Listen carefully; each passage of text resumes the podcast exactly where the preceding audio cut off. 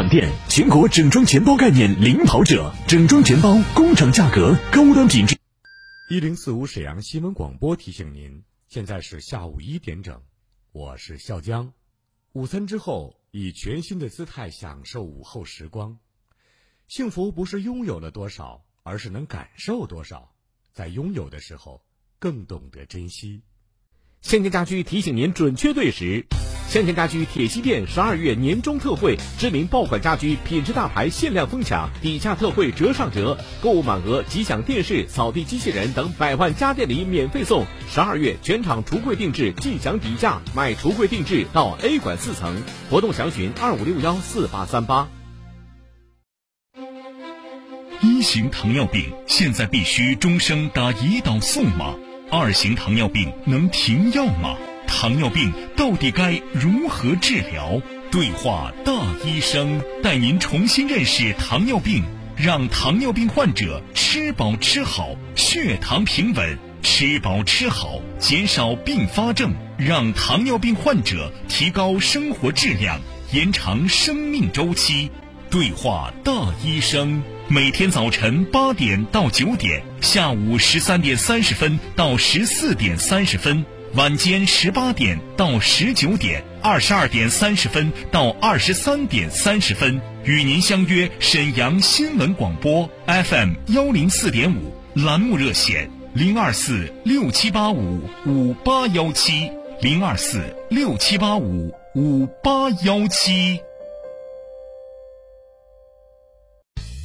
金风装饰定义家装行业新标准，全屋整装专业品牌。金风装饰用行动赢口碑，装修选金风，不走弯路，少花钱，装得更满意，品质更放心。即日起，金风全包家装节重量级优惠火爆上线，十二月一日前报名签约，享受四百一十九项全包服务，拎包入住，一步到位。大牌建材应有尽有，现在签约享受环保装修免费升级，还有欧式、美式。是新中式全房十九件环保家具免费送，海信四 K 电视、史密斯热水器每件只要三百八十八元。材料、家具全屋整装，真正做到拎包入住。本次活动仅针对沈阳市及周边各县业主，想装修的你抓紧机会报名吧！报名签约前十户再送方太烟机灶具一套。报名热线零二四二五二零六六六六二五二零六六六六。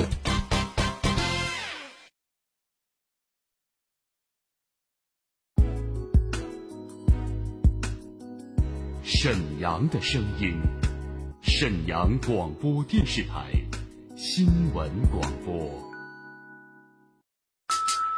无论是主料、辅料还是调味料，辣椒都是宠儿，它给舌尖烙上了鲜明的印记。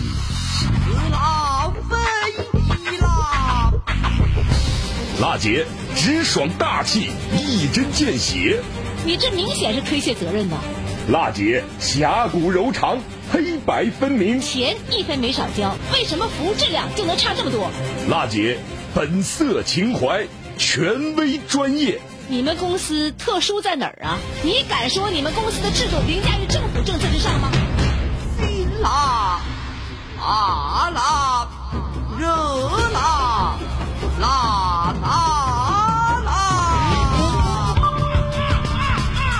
娜姐，有话要说。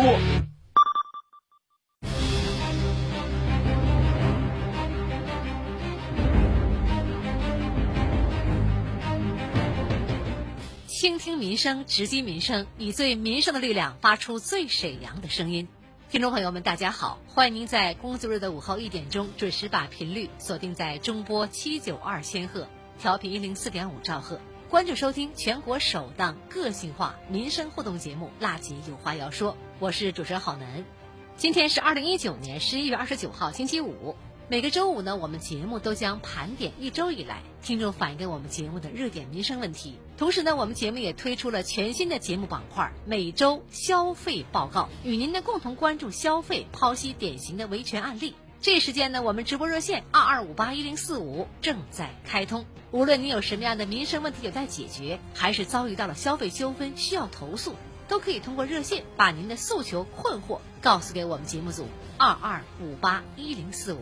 这时间呢，网络受诉平台也全面开通了，您可以通过沈阳新闻广播的官方微信公众订阅号，在节目直播的时候与好男进行实时的交流和互动，就每件事情呢发表一下您的观点和看法。当然了，如果您需要我们帮助，也可以给我留言。方法很简单，打开微信，添加朋友，搜索沈阳新闻广播，关注以后就可以参与节目了。一周热点民生问题及时回顾，全面盘点百姓疑难，不留死角。辣姐有话要说，本周民生热点。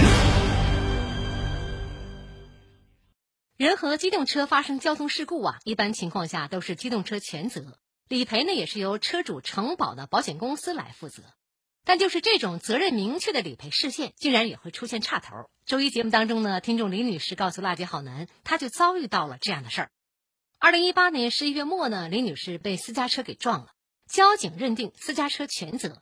当时呢，车主带着李女士看病，没有检查出啥问题。事发一周以后，李女士觉得眼睛不适，再次就医，告知啊视网膜脱落，于是，在爱尔眼科医院做了手术。肇事车辆的保险公司。大地保险呢表示呢，可以给李女士理赔各类费用，共计五千六百元。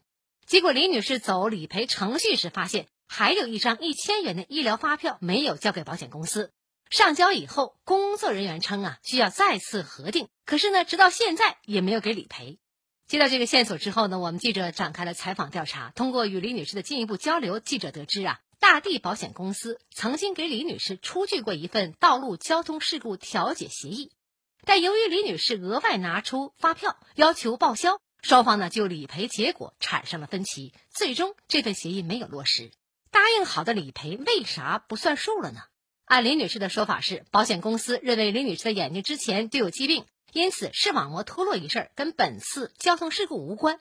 对此啊，李女士并不否认，事发之前呢，她曾经呢在沈阳的二儿眼科做过手术，可是被撞的时候她已经恢复出院一个月了，因此她坚持认为。这起交通事故跟她视网膜脱落有必然的关系，但是当我们记者问及事故有没有伤到她眼睛的时候，她却说呢，只是撞到了腰，并没有碰到眼睛。她给出的理由是呢，人被撞倒以后，头部快速往下甩，视网膜就脱落了。且不说这种说法啊，根本就是无稽之谈。单说事故发生一周以后，李女士才去就医这个事实，保险公司也有足够的理由拒绝理赔。毕竟事发一周以后，您再去医院看病，很难证明是跟这起交通事故有关系。不过呢，看着这份理赔协议，记者又不禁好奇呀：为什么大地保险公司会同意给李女士理赔呢？难道是事后才想明白，所以变卦了吗？采访调查当天上午，我们记者和李女士直接来到了位于沈河区北站路五十一号的中国大地财产保险有限公司沈阳中心支公司。然而，在说明来意之后呢，前台的工作人员告诉我们记者呀，领导去开会了，没人能够接受采访。咱所有的领导都去葫芦岛开会了，赶紧年底不是开那个年会嘛，所以你这边得等领导回来了才能接受采访。对，领导都在葫芦岛开会，需要等人回来才能够接受采访。记者要求提供领导的联系方式，也遭到了工作人员的拒绝。对方表示啊，实在等不及想找领导，可以通过保险行业协会。鉴于这种说法呢，我们记者呀只能将听众李女士遭遇的问题反映给了沈阳市保险行业协会。经过调解调查，当天下午三点，记者接到了大地保险沈阳支公司经理严亮的电话。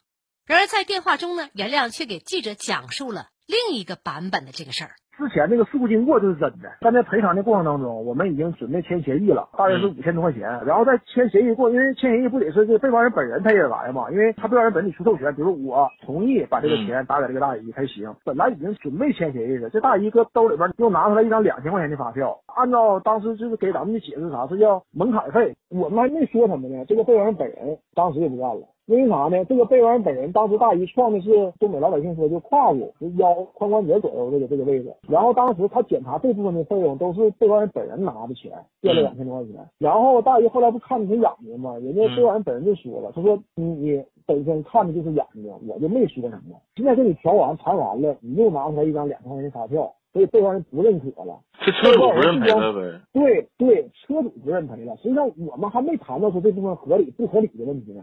严经理的说法呀，并非大地保险不想继续理赔，而是在签署理赔协议当天，车主对林女士拿出额外医疗发票要求赔偿这个事儿呢极为不满，因此拒绝配合履行保险理赔程序。严经理表示，这件事儿想往下推进，车主的态度是很关键的。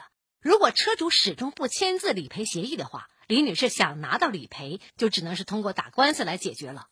那么时至今日，车主的态度如何呢？双方的纠纷是否有必要闹上法庭呢？记者通过严经理提供的联系方式，找到了肇事司机车主的妹妹徐女士。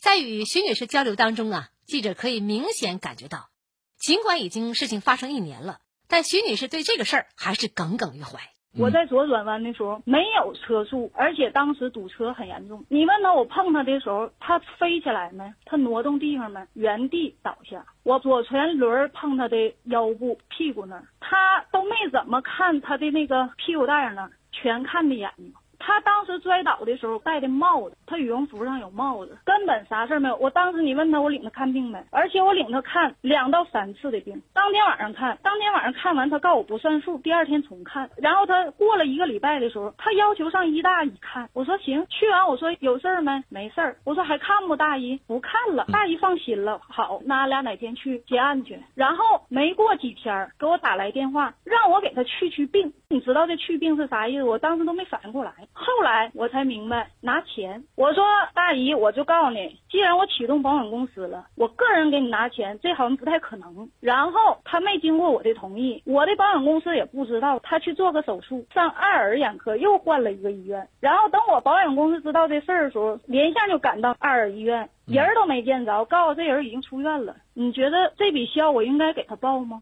听听这语气哈，确实给气够呛啊。徐女士还向我们记者透露啊。本来撞了腰治眼睛这个事儿，就让他对五千六百块钱理赔难以接受。好说歹说，同意签字理赔了，林女士又现场加价，这彻底点燃徐女士的这个愤怒的情绪了。对于这次的纠纷，她态度很明确：林女士如果想要赔偿，就去法院起诉，她坚决不同意签字配合。调查到这儿呢，这起保险理赔纠纷的原委算是清楚了。虽然我们无法断言哪一方在陈述事件的过程当中讲的是实话，但眼下有一个明确的事实，就是徐女士不配合签字走理赔程序，保险公司就没法给李女士理赔。那么这个事儿是否只能通过司法途径来解决呢？李女士下一步该怎么办呢？下面我们听一听辽宁星河律师事务所刘娜律师进行的法律解读和援助。伤者啊，你要想立案的话，你需要提供完整的你的病历、医疗票据、交通事故责任认定书和被告的身份信息、保险公司信息提交到法院立案。那立案之后呢，因为他会经历一个庭审，一定会对你提出的所有医疗票据进行一个重新核算。除此之外呢，被告和这个车主啊和保险公司一定会对这个眼睛的诊疗行为进行抗辩。那你要去申请一个鉴定，鉴定是否因为外伤导致了你这个视网膜脱落，也就是说这眼睛是不是跟车祸有因果关系？那你会因此发生一个诉讼费用，立案前期垫付一个鉴定费用，你会垫付。而车主和这个保险公司呢，如果说鉴定出来了，说这两个伤情都是因为交通事故造成的，那这个费用保险公司肯定会给你，那车主会因此额外支付你起诉费用和鉴定费用。如果是这个鉴定出来说眼睛伤跟车祸没有关系，那这个鉴定费用和相对应的诉讼费用由你个人承担。直击内核，一语中的，辣姐观点，辛辣呈现。中国有句老话啊，叫“头痛医头，脚痛医脚”。虽然这句话呀是比喻呢被动应付，对问题不做根本彻底的解决，但是呢，对于交通事故而言，撞哪儿医哪儿肯定是没毛病的。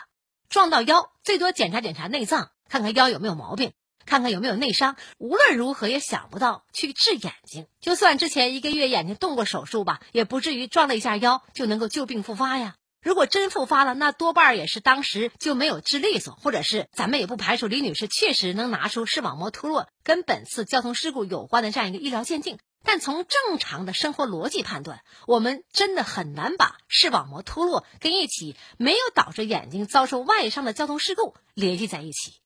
对于呢这起纠纷，辣姐好难想说，如果想维权，拿出相关的证据。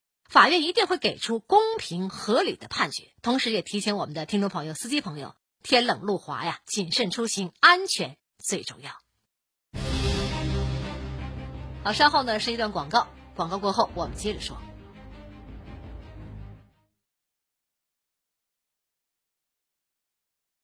一零四五沈阳新闻广播，广告之后更精彩。治疗心脑血管病到专业医疗机构沈阳国医堂中医院，专业治疗心脑血管病，中药治疗安全无副作用。电话：三幺三幺五四四八三幺三幺五四四八。到康贝佳口腔种牙，进口种植体，每颗补贴三千九百元到七千三百元，每天不到一块钱，兼顾好牙一辈子。咨询热线：三幺二幺三三三三三幺二幺三三三三。康贝佳口腔，好视力专业护眼整整十九年，成分富含多种草本植物精华，直接贴在眼皮上，眼睛就像清水洗过一样，清爽滋润，特别舒服。那眼睛难受不舒服的朋友们呢，赶紧来电，一块钱就能直接获得价值一百一十八元的体验装，十分钟内购买还能再得一台多功能收音机。四零零六五五七四七七，四零零六五五七四七七。他现在身体虚弱，记忆力也减退了。他总说身体没劲儿，总喊累，身体大不如前，脸色差，有了白头发，整个人都不好了。这都是出现的早衰现象，要补肾养血。北同老药铺补肾养血丸，精血双阳，肝肾同补，精血旺，防早衰。状态不好，人显老，用补肾养血丸。北同老药铺经典名方，国大药房各连锁店有售。咨询电话：四零零零四七六七六六，四零零零四七六七六六。购真翡翠，去莱纳翡翠城。莱纳翡翠城永不落幕的翡翠展销会，全部工厂价。地址：皇姑区珠江桥北桥头东三百米处，皇姑交警队对个。电话：幺三九零四零四六六五三。一型糖尿病现在必须终生打胰岛素吗？二型糖尿病能停药吗？糖尿病到底该如何治疗？对话大医生，带您重新认识糖尿病，让糖尿病患者吃饱吃好，血糖平稳；吃饱吃好，减少并发症，让糖尿病患者提高生活质量，延长生命周期。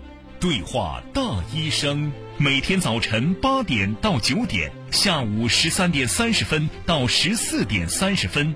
晚间十八点到十九点，二十二点三十分到二十三点三十分，与您相约沈阳新闻广播 FM 幺零四点五栏目热线零二四六七八五五八幺七零二四六七八五五八幺七。昆明嘉利泽恒大养生谷，坐享滇中新区优越的气候、生态、交通资源，覆盖文旅、运动、游乐、医疗等成熟配套，提供专业医养健康会员服务，打造约八千亩健康成熟度假区，项目户型丰富，五十四至二百一十二平米全系康养大宅，特惠价七千三百六十六元每平起，热线零二四五八六幺八八八八五八六幺八八八八。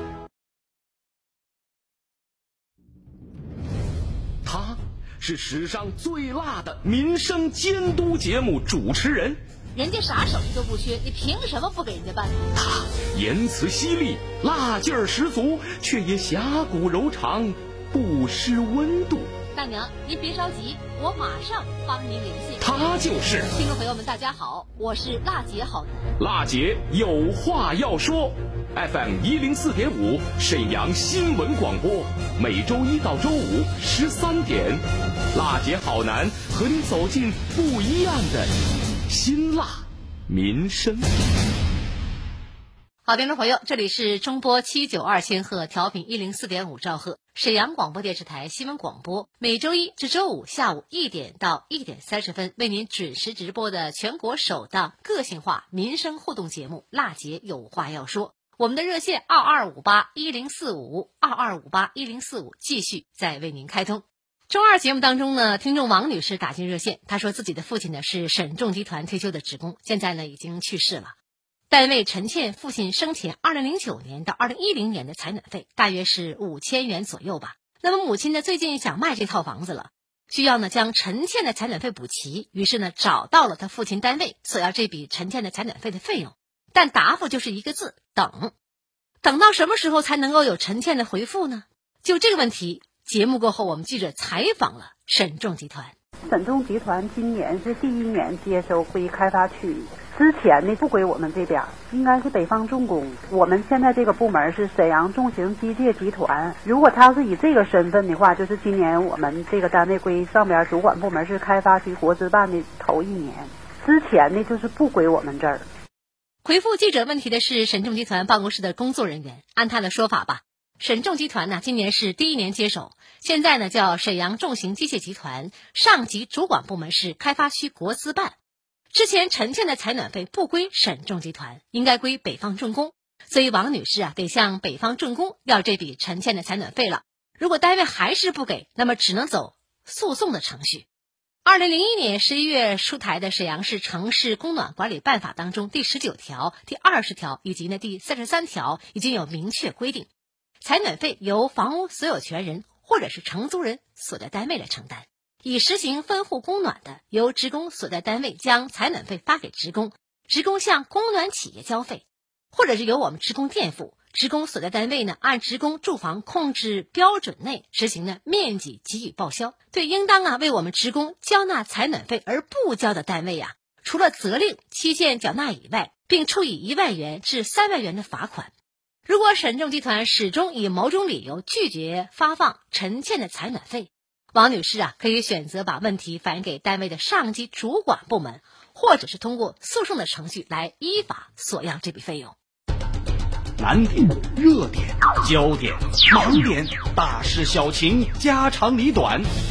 这一周的辣姐有话要说，又有哪些民生问题值得您去关注？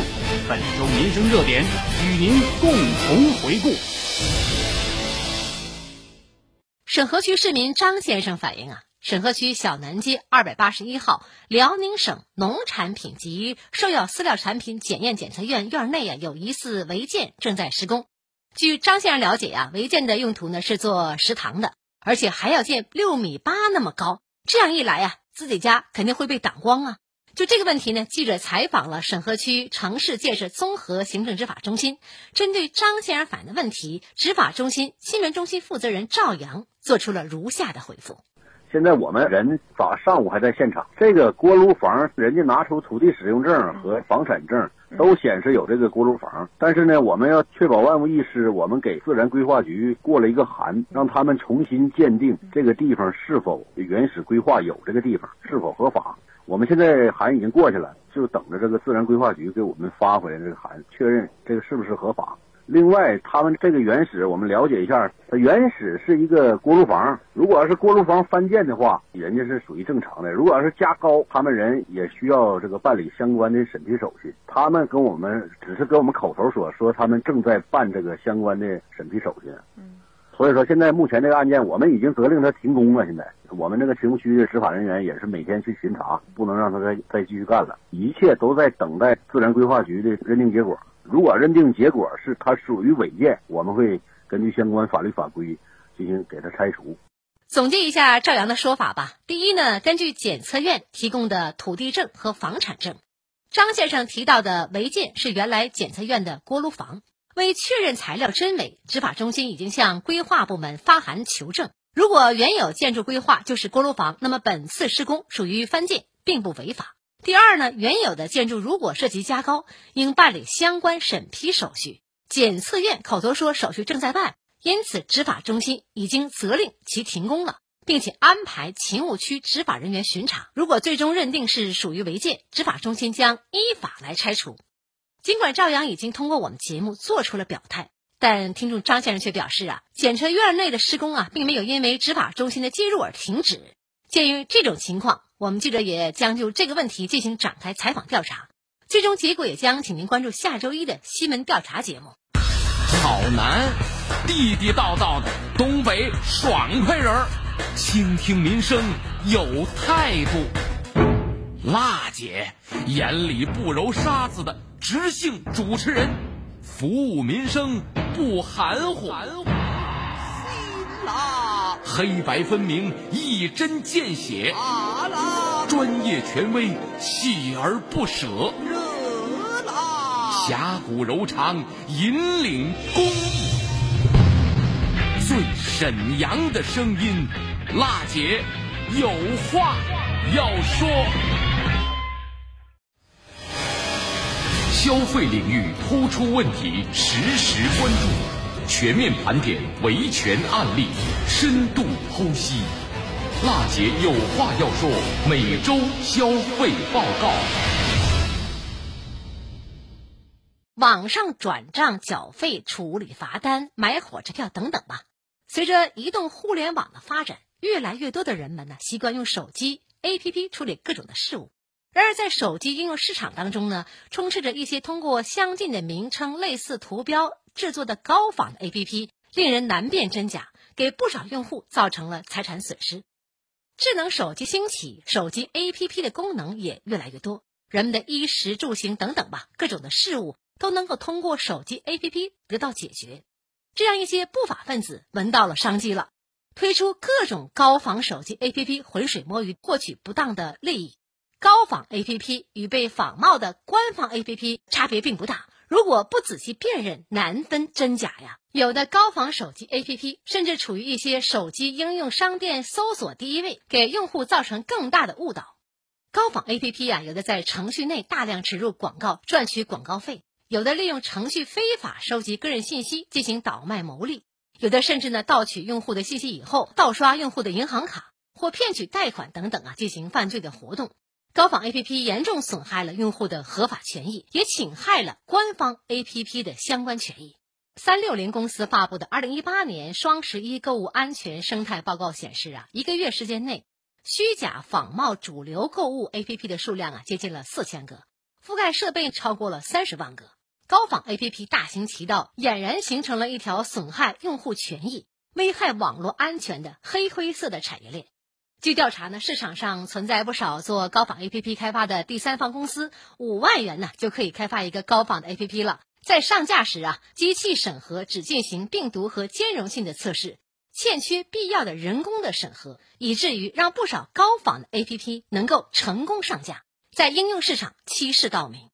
高仿 APP 不应该成为难以割舍的毒瘤，只要各方能够各尽其责，高仿 APP 呀很快就会被打回原形了。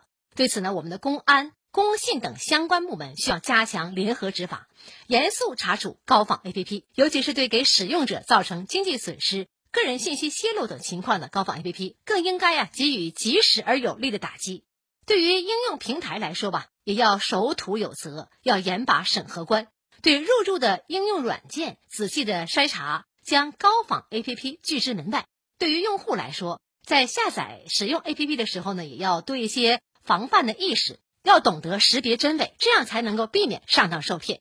互联网不是法外之地，这不仅仅是一句口号。监管部门、网络平台、网民各方都应该形成合理之势，共同捍卫网络这块法治之地。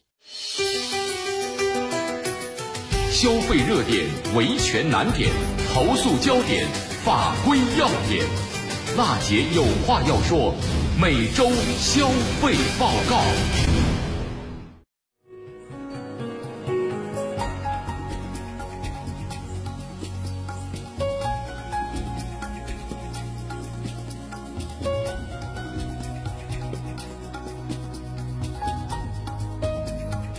倾听民生，直击民生，以最民生的力量发出最沈阳的声音。这里是中波七九二千赫，调频一零四点五兆赫，沈阳广播电视台新闻广播。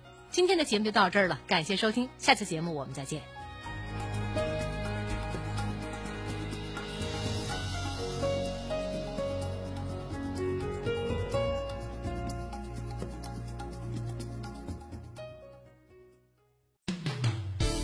娜姐有话要说，由沈阳广播电视台新闻广播倾情出品，主持郝楠，监制华红辉、黄宁。感谢您的收听，稍后节目更加精彩。